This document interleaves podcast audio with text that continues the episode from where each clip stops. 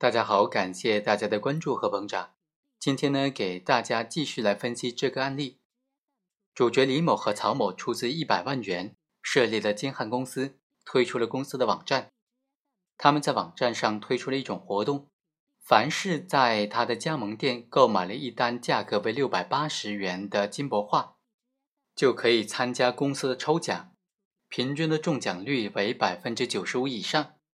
而且啊。李某等人还推出了特许加盟的奖励办法，凡是特许加盟店开拓了一个加盟店，除了可以得到两千元的一次性的奖金之外，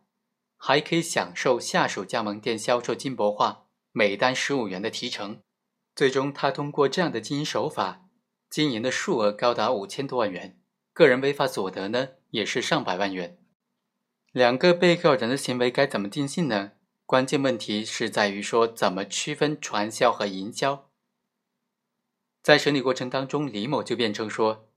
他的金汉公司的销售行为啊，它是属于有奖的销售，它是营销活动，并不是传销。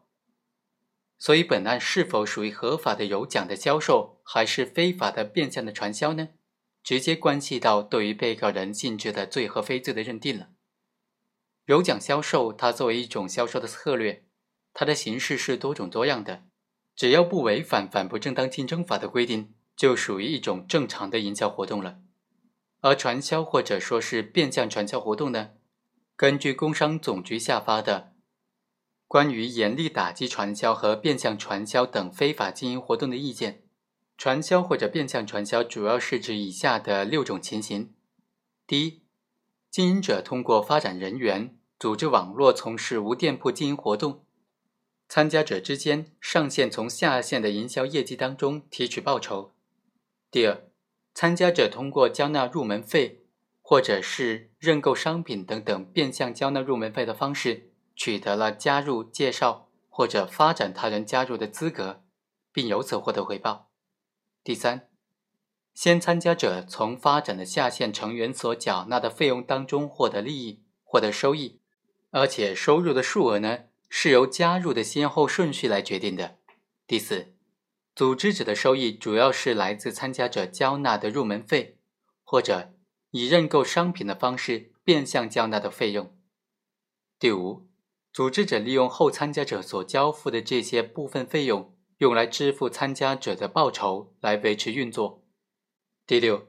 其他通过发展人员、组织网络或者以高额回报为诱饵招揽人员从事变相传销活动的。根据这个法律规定，合法的有奖销售和非法的变相传销之间的主要区别就在于：第一，从销售的方式以及获利的途径来看，有奖销售往往是有自己的经营场所的，以社会一般消费者为销售的对象，购买者一般是最终的用户。从商品销售的收入以及经营成本之间的差价当中获得利润，传销或者变相传销呢，就采取无店铺经营方式，以发展下线为主要的营销方式。组织者往往在同学、朋友、亲属之间来寻找销售的对象，下线呢也采用同一样的方法来发展下一层次的参加者。第二，从销售的商品角度来看。有奖销售的商品价格和价值之间的差距是在一个合理的幅度之内的，购买者购买商品是以消费商品为目的，而非法传销的商品价格和价值大幅度的相背离，违背了等价交换的原则。消费者购买商品的目的不再是商品的使用价值，而是把商品当作赚钱的工具，使得自己能够从中谋取暴利回馈。第三。从推销宣传的角度来看，有奖销售和非法的传销都是需要通过相关的媒体或者其他方式进行广告宣传，但是前者一般都是以物美价廉、有奖为内容，而后者呢，往往是以给予参加者高额的回报提成为内容等等。好，以上就是本期的全部内容，我们下期再会。